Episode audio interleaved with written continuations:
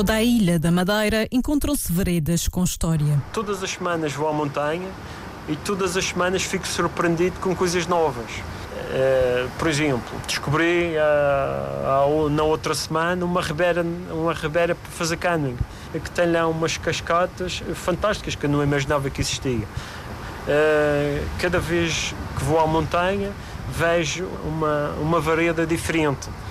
Mas quando faço essa vareda diferente, já encontro mais duas ou três diferentes. Depois temos uma floresta extremamente densa que nota-se uh, o verde da, da montanha a interlaçar com as ondas do mar. Não há dúvida que uh, é, uma, é um produto diferente, um produto nosso que primeiro tem de ser vivido por nós os madeirenses.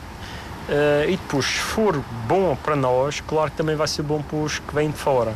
É na freguesia do Seixal que Rui Nelson, representante da Federação de Campismo e Montanhismo de Portugal, trabalha. Da varanda do escritório, olha para o mar que envolve a terra. As nossas varedas, que é o nosso passado, que é começamos com o caminho central na Madeira e depois passamos pelo caminho, uh, pelo caminho real, depois tivemos os caminhos vizinhais para, uh, para ligar as populações e depois dos caminhos reais construiu-se as redes de caminhos regionais em pedra e agora temos as vias rápidas. Portanto, isto é a evolução da, das coisas. Uh, acho que é muito importante nós uh, recuperarmos este passado, que uma sociedade uh, só evolui se nós respeitarmos o nosso passado. Mas há ainda um trabalho a ser feito pela aproximação do homem à montanha. E não é logo de, sem pensar a segunda vez, o caminho real de São Vicente ao Português, que é um trajeto fantástico, que é onde se inclui também o caminho da Rocha. Portanto, eh, juntávamos o caminho real com o caminho da Rocha, temos aqui um percurso dos mais bonitos do mundo. Rui Nelson vai encontrando formas de desfrutar da natureza madeirense. Falo também na uma associação que eu faço parte, que nós fazemos uh, música na natureza. Uh, e então nós fazemos concertos. Fizemos um do pôr do sol na, na Ponta de Sol, com gaita de foles. E, e agora, uh, com esta crise estamos a ponderar se voltamos outra vez às montanhas a fazer concertos para o pôr do sol e nascer do sol, não fazemos só o pôr do sol. E às vezes, eh, às vezes faço um esforço para me levantar cedo para ver o nascer do sol nas montanhas, mas e depois está lá e digo, ah, isto valeu a pena mesmo fazer um esforço, levantar cedo para vir aqui ver um, um nascer do sol. Também Eugênio Fernandes é amante das levadas. Conta que aos oito anos fez com a tia a primeira caminhada. Uh, gostei, foi um bichinho que ficou. Uh, adorei aqui as primeiras caminhadas e continuei a fazê-las. E ainda hoje faço alguma. Normalmente com um grupo de veredas elevadas que é o principal, ou com os caminhos reais, mas só os caminhos reais de vez em quando, quando há qualquer, qualquer evento e que não seja a volta toda por completa, porque a minha idade já não dá para isso. Quantos anos tem? 81 e meio. Os percursos, nem sempre fáceis, têm por hábito deixar histórias. Há sítios intermédios que são batizados pelo povo. E houve um sítio que nós passamos e perguntamos como era o nome do sítio. O velhote que lá estava respondeu que era Pidigalhos. Mais tarde passamos nesse mesmo lugar, lugar, perguntamos a outra pessoa e afinal era o Poio dos Alhos. Uma história. ficou, esta por acaso ficou e enfim, marcou. São tantas que não, agora de momento não, não vêm à memória. Mas há lugares que Eugênio Fernandes não esquece. A descida do Galhano e a levada, a levada da Ribeira da, da, Ribeira da Janela. É, é uma zona de Laura e Silva, eh, lindíssima. A descida é um bocadinho íngreme, mas consegue-se fazer eh, Gastámos mais ou menos uma hora de tempo até, apanhar, até chegar à levada. Uh, depois de chegar à levada, podemos ir à nascente, levamos mais uns 20 minutos. No, no regresso, para chegar à, à lagoa de, que abastece a central da Fazenda da Rabé da Janela, uh, passamos 4, 5 tonas. 5 tonas, um deles a curvo, e é engraçado que num deles há um esguinche de água que sai com tanta velocidade que bate nos ouvidos, que nós chamamos o, o lava-ouvidos. Quando José Branco era criança, foi a reboque descobrir as serras. A minha mãe conta-me essa história que o meu avô uh, fez uma caixa de madeira para eu ser rebocado por uma junta de boas até ao, ao sítio das esquias. Portanto, isto foi, no fundo, a, naturalmente, a grande caminhada de que eu fiz em, em Bebé.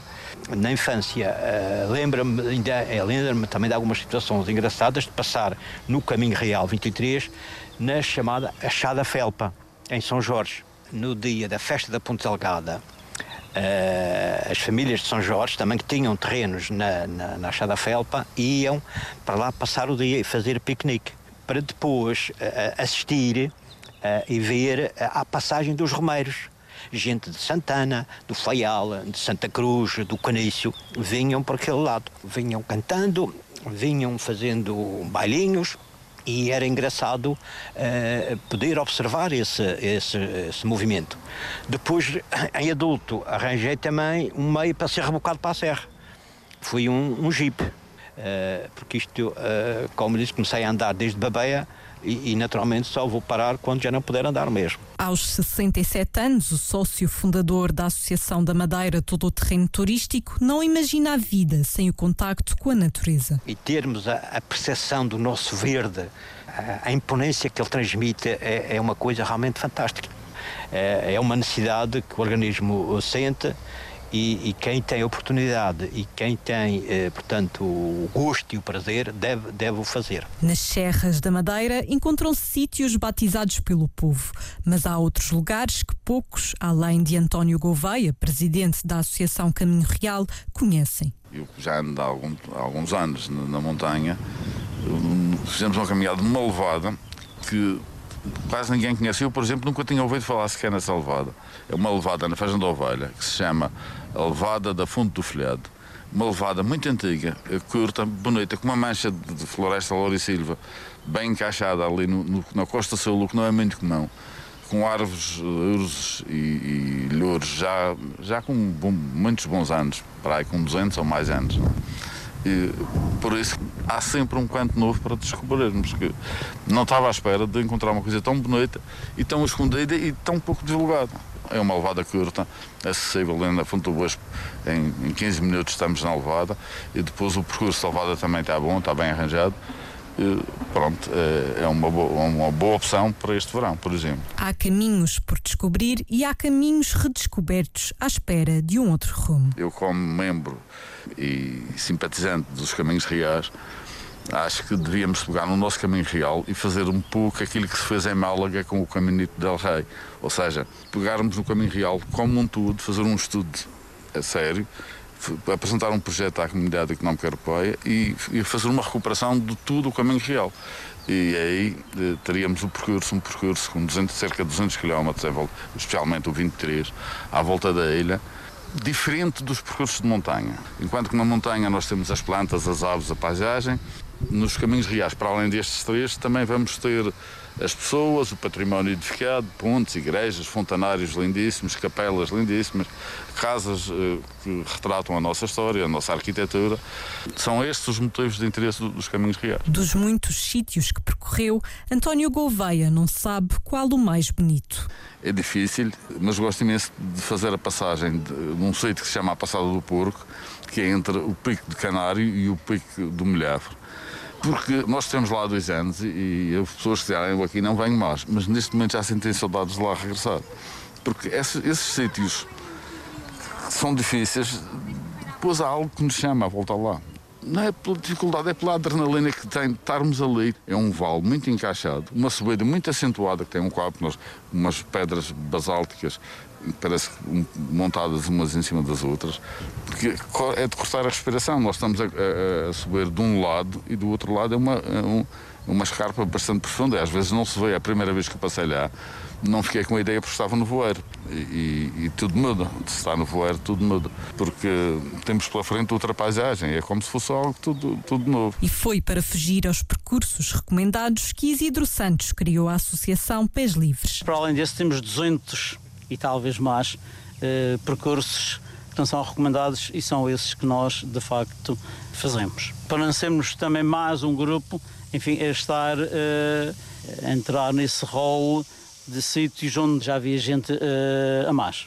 Era impressionante ver eh, às centenas as pessoas que estavam no, principalmente no Robassal e mais meias de percursos. Mas nem todos os que se juntam à associação estão preparados para abraçar o desafio. No último passeio que nós fizemos, começamos na, na Bica da Cana e viemos terminar na Ribeira da Taboa. Tinha um, um desnível de mil metros. E tivemos uma, uma, uma jovem, com os seus 30, 30 e poucos, depois de descer, sei lá, cerca de uma hora, ela cai redondamente no chão. E ainda dá mais um passo. E lá improvisamos uma rede com umas t-shirts e, entre a malta toda, lá trouxemos a senhora até ao fim do percurso. São das tais histórias que, eh, de vez em quando, eh, acontecem de pessoas que muitas vezes não sabem ou não têm noção das suas limitações e, metem-se nos percursos e, por vezes, criam os problemas a eles e criam os problemas também a nós organização. É para prevenir estas situações que principalmente os turistas recorrem aos serviços de Sidónio Freitas. Muitos deles dizem que tá, há pouca sinalização Portanto, aquela sinalética que se usa muito a nível da Europa e até no continente e até cá, mas portanto, há uma sinalização no início e no fim, às vezes a meio, mas depois ali pelo meio as pessoas ficam na dúvida. Portanto, dizem que se não tivesse o guia não se sentiam seguras ou não se sentiam à vontade para estar a fazer aquilo porque iam estar a duvidar o tempo todo. Portanto, e então é aquela sinalética, neste caso da Madeira, será o vermelho e um, uma, um tracinho vermelho e um tracinho amarelo. Portanto, que é para indicar, a dizer, pronto, estão no percurso. Isso ainda é algo que ainda falta, porque nem toda a gente vem para a Madeira para estar com um guia. Há muitas pessoas que vêm para estar por sua conta. Eu tenho o um mapa, tenho os, os descritivos. E pronto, e, oh, mas já agora com GPS também, cada, cada vez mais as pessoas usam o GPS. Mas para aqueles que não têm tecnologia e, e não são muito bons, não são muito expeditos a ler uma carta ou a ler as, as indicações de um percurso, e isso é uma coisa que não nesse aspecto não, não está muito bem. O guia de montanha relata os percalços de muitos anos a caminhar. Ao longo dos anos é um pouco normal que a pessoa seguir vai, vai havendo um certo desgaste físico e mental. Portanto, não digo que é, que é neste momento o fogo é o mesmo quando comecei, mas ainda tenho motivação e vontade de continuar. Nós estamos a falar de uma atividade um, que, portanto, subimos, descemos, essencialmente a descida é aquilo que faz mais mal às articulações, principalmente joelhos e, costas. Pronto, e com o passar dos anos, eh, isso vai se acumulando, acumulando, e há um desgaste se a pessoa não tem cuidado em reforçar fazer reforço muscular, depois a seguir alguns complementos. Portanto, é preciso algum cuidado, sem dúvida. Valoriza principalmente o intercâmbio com outras culturas. E muitas vezes perguntam uh, se eu tenho noção da beleza da ilha em que eu vivo. eu digo que sim, uh, tenho noção, mas porque vivo cá e sou, sou nativo, quase toda a minha vida vivo cá, portanto estamos habituados a, àquilo, à paisagem que vemos frequentemente.